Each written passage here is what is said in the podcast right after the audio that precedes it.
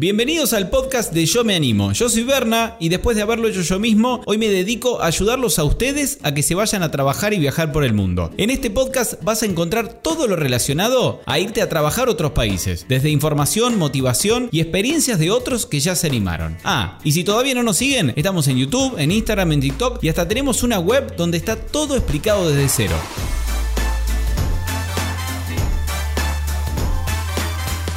Hola a todos, ¿cómo están nuestros seguidores del podcast? Espero que estén preparados para escuchar una historia muy pero muy linda de ya hace un tiempo, de antes de la pandemia. La entrevisté a Giselle, una chica argentina, si mal no recuerdo, de Villa María, de la provincia de Córdoba, que se fue con la Working Holiday a Dinamarca. A ver qué onda por allá, a trabajar, a viajar, y nos cuenta todo en detalle desde un principio cómo fue que llegó, dónde se fue a vivir, cómo consiguió trabajo, cómo es la vida en Copenhague y un montón de cosas más para que, bueno, si te gusta Dinamarca, a ver si te terminas de decidir o no, y si no, conoces una experiencia más y la tenés en cuenta a la hora de elegir tu destino Working Holiday, que como siempre ya sabes que en yomeanimo.com ahí está toda la información de cómo armar el viaje, de cuánto vas a gastar, de cómo sacar la visa y bueno, muchísimo más. Ahora sí, los dejo con esta hermosa entrevista que hice con Giselle desde Dinamarca. Ahí va. Estamos acá en Copenhague o Co Copenhague. Copenhague. Copenhague. Si no en, en danés, ¿cómo se dice? Copenhague. Bueno, Ah, de- después lo Te averiguamos. olvidás un par de letras y Copa-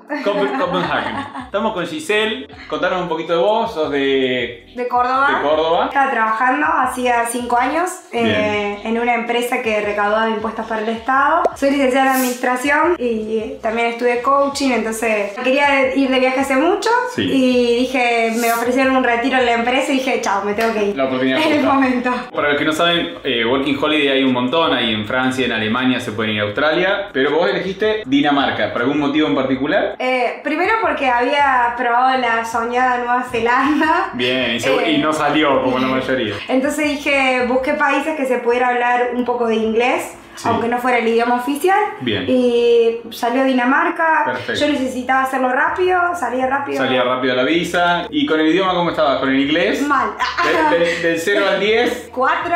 4 ahí, zafaba. justito. En algún lugar estaba el inglés. Primera vez no me podía comunicar. Y después nada. Igual acá la salió. mayoría, por lo que yo vi, vos me dirás si, si es sí o no, la todo el mundo habla inglés. Todo el mundo habla inglés, sí. Todo.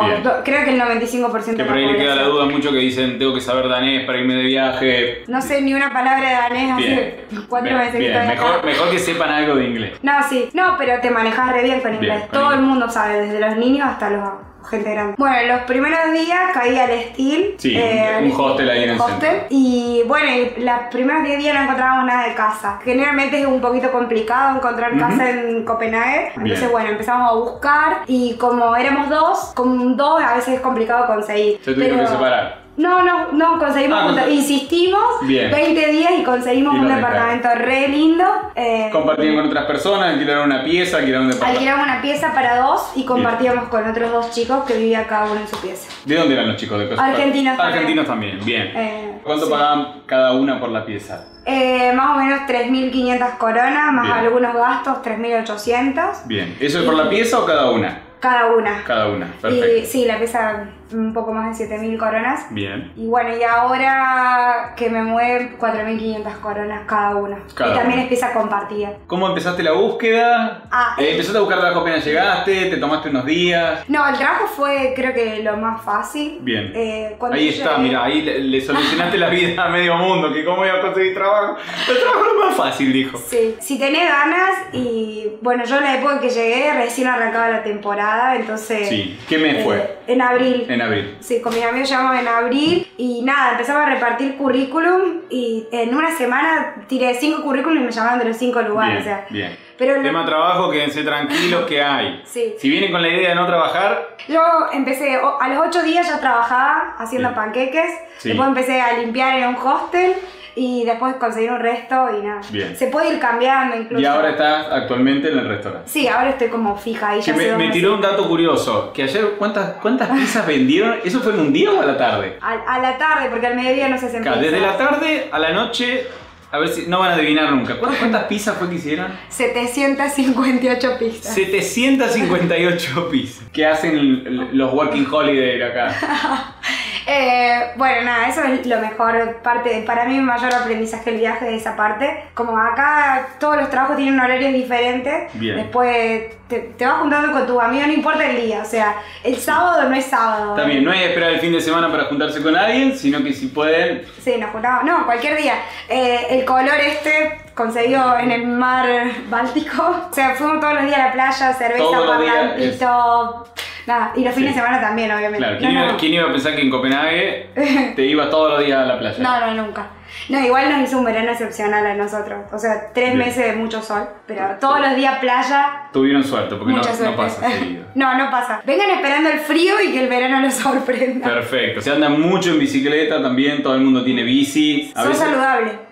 súper saludable, a veces las ciclovías son más anchas de hecho que la vereda. No, No, aparte ah, tenés embotellamiento de bicicleta. Eso es genial porque Qué raro. nunca en tu vida vas a ver un embotellamiento de bicicleta. La vamos a dejar a Giselle que los convenza a esos que están ahí que necesitan una palmadita en la espalda, que los empujen un poquito porque no se animan a ir, que dicen, no, ¿cómo voy a Dinamarca tan lejos, sin trabajo, sin alojamiento? Eh, ¿Qué les dirías? Que no pongan excusas. Que se- no se metan excusas a sí mismos. No, no, yo creo que nada es un, un impedimento. Ya la gente es muy amable y yo vine y no me animaba ni a decir eh, qué tren me tomo. Es ponerle ganas y todos Bien. los días ir mejorando. Y... Bien, anímense. Por ahí dicen, no, yo no tengo el inglés al 100%, por eso no me voy. Vos No. claramente no estabas No. al 100% cuando viniste. y ahora te hablo todo. Y ahora lo, lo super mejoró.